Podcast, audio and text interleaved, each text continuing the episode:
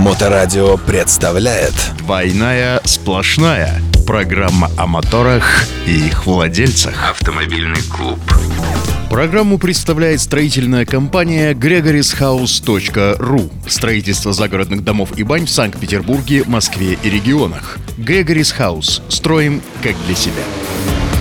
Друзья, всем привет! Э, С вами, как всегда, Григорий Черняк. Он автомобилист, спортсмен, пилот и руководитель S3 Club. Павел Никулин, адепт безопасности дорожного движения, автоинструктор и мотоэксперт. Ну что, у нас с вами, как всегда, три темы на заготовке. Э, Первая тема – это э, бюджетный Харли Дэвидсон и его судьба. Белые полосы и не только на зебрах останутся ли они? Точно. И закончим мы э, кирпичами по дороге домой. Хорошо, что мы кирпичами закончим. Итак, начнем с судьбы Харли Дэвидсон. Новости автомото мира. А, Начало производства бюджетного Харли Дэвидсон, заявленное ранее на июнь, не состоялось. Сейчас сложно сказать, повлиял ли на это коронавирус, изменение политики компании из Милуоки, решившие отказаться от глобального расширения модельного ряда в рамках программы More Roads to Harley Davidson, или же оба фактора. Но факт остается фактом. По состоянию на сегодня производство младшего Харлея, запланированное на июль этого года, не началось. Все, баста. Когда он появится и появится ли вообще в производственной программе? На этот вопрос пока ответа нет. Причем нет ни для нас, ни для слушателей моторадио, ни для всего мира. И Харли Дэвидсон, и китайский партнер Qianjiang Group хранят молчание. Ты это произнес, да, Qianjiang Group? На самом деле компания Harley Davidson анонсировала буквально пару месяцев назад появление младшего Харлея. До этого младшим был э, 800-кубовый, его называли еще, э, значит, э, дамским мотоциклом. Ну, такие представления о мотоциклах у наших заокеанских партнеров. Соответственно, у нас же большинство людей э, в России, ну не знаю, в России, в Санкт-Петербурге точно, какая самая распространенная кубатура на мотоциклах?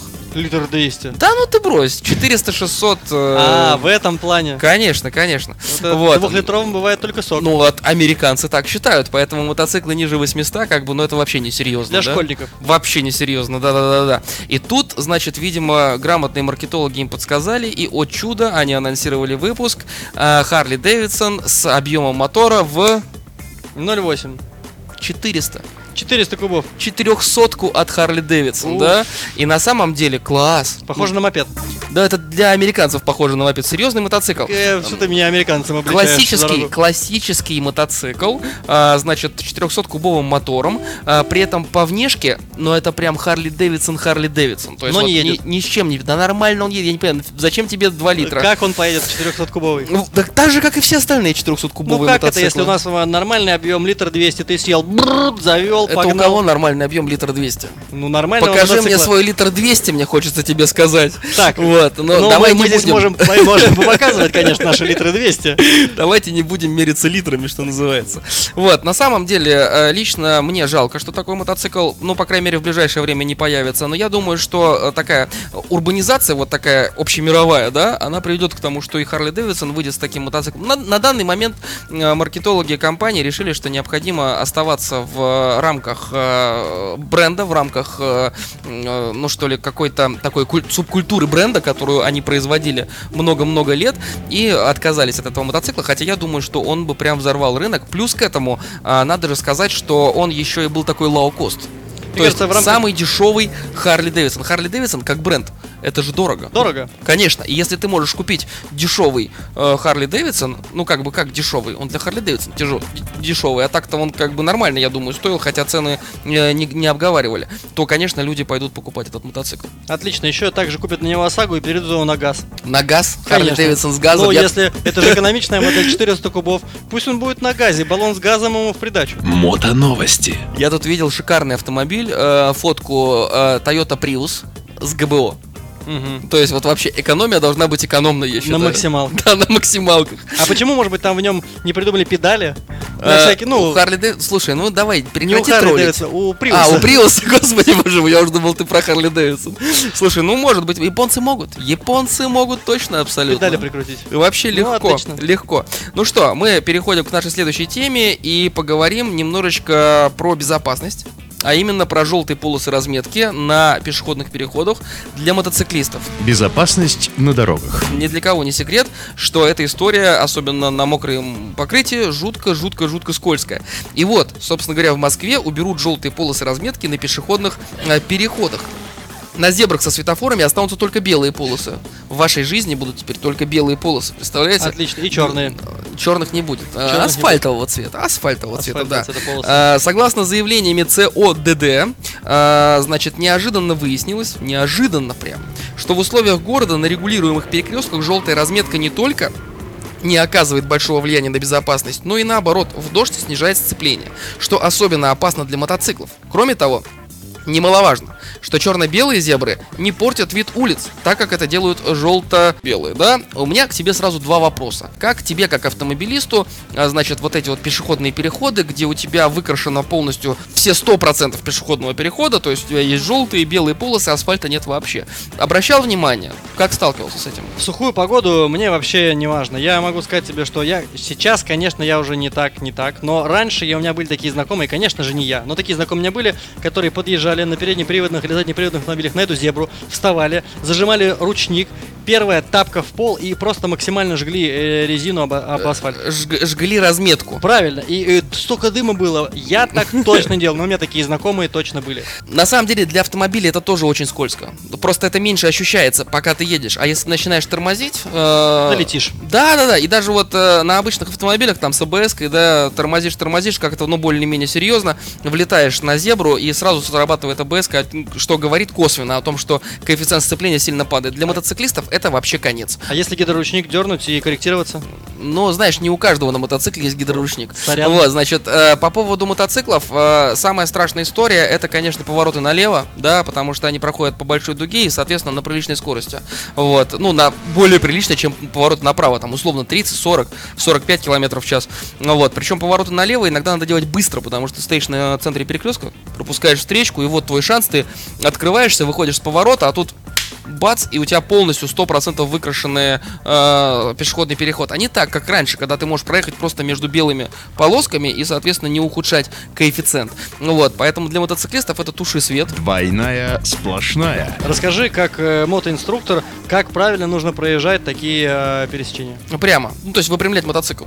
Ну, это идеально, да? То есть успевать полностью повернуть, выпрямить мотоцикл и спокойно проезжать, э, чтобы не было угла наклона. Если же угол наклона есть, то здесь самое главное ничего не делать. Ну, то есть не тормозить, не ускоряться, проехать стабильно. Если вдруг, э, соответственно, что-то пошло не так, э, допустим, открыл газ. Ну, по привычке выходишь с поворота, газ приоткрыл, колесо сорвало, мотоцикл поехал. Ничего страшного, расслабляемся, получаем удовольствие, все будет хорошо, мотоцикл стабилизируется. Если будем напрягаться и не будем получать удовольствие, Будем то, тестировать защиту. то будем тестировать защиту, друзья мои, да. А так, для всех, кто э, сомневается в способностях расслабляться, are welcome to площадка, тренируйтесь. Э, Даже ездить боком, это хороший навык. Поэтому у нас э, совершенно отличные, очень дорогие платные курсы. Э, Адепт безопасности дорожного движения Павла.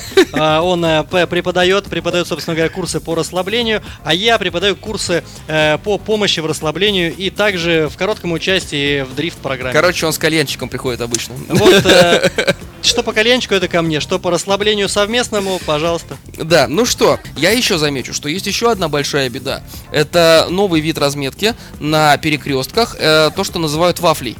Видел такую? Вот, для мотоциклистов это даже страшнее, потому что площадь пересекаемая... Больше. Конечно, конечно. И ее начинают на... Вот если то начинают стирать, то вот эту разметку начинают наносить.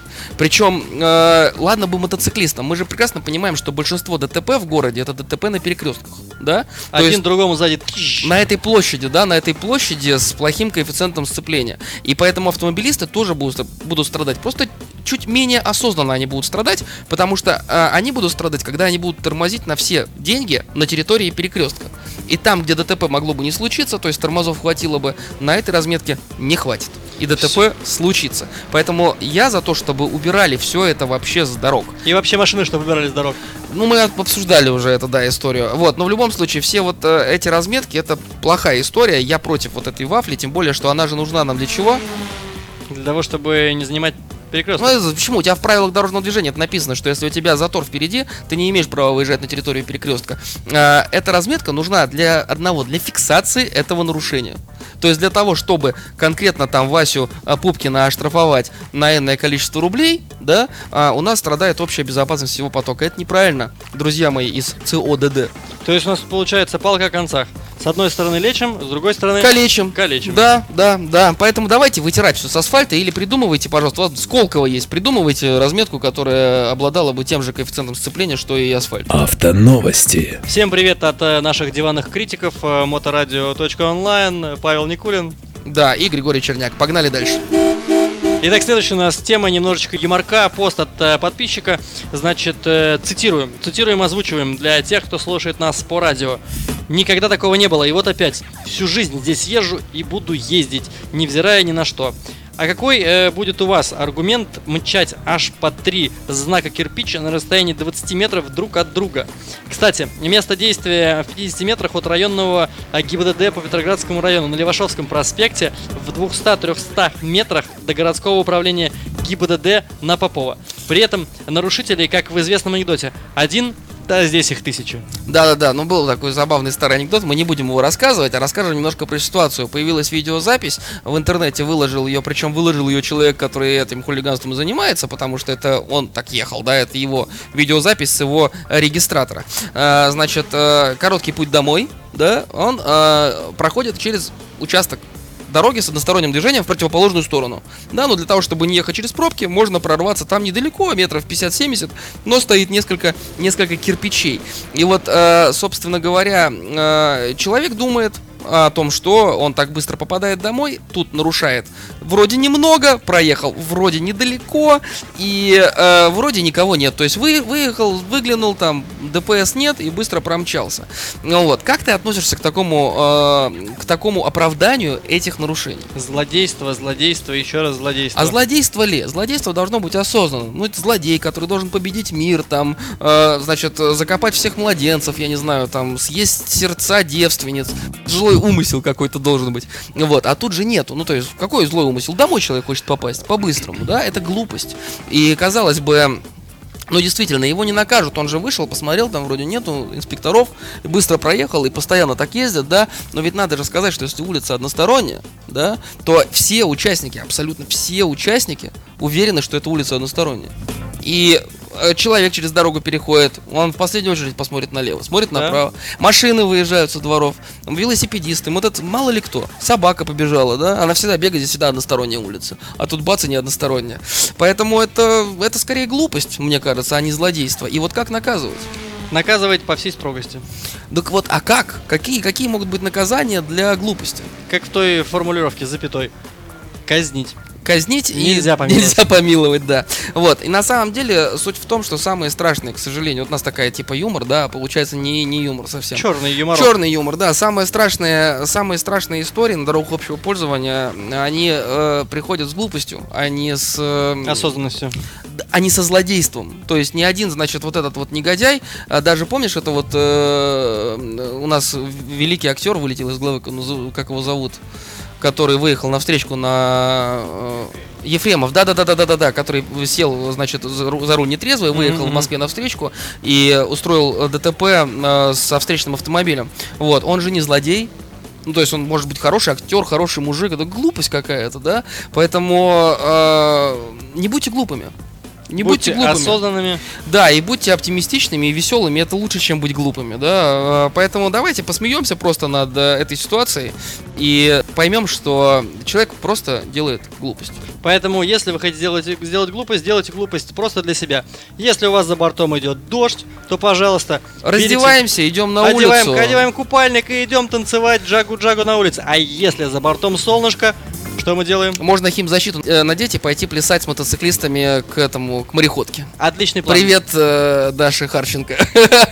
На этой прекрасной ноте мы пожелаем вам отличной недели, хороших выходных дней. Хороших выходных дней мы вам пожелаем во вторник, да? Нормальная тема. Вот. э, И вообще всего самого наилучшего в жизни. С вами был Григорий Черняк Павел Никулин, и э, двойная сплошная. моторадио.онлайн. До новых встреч! Двойная сплошная. Программа о моторах и их владельцах.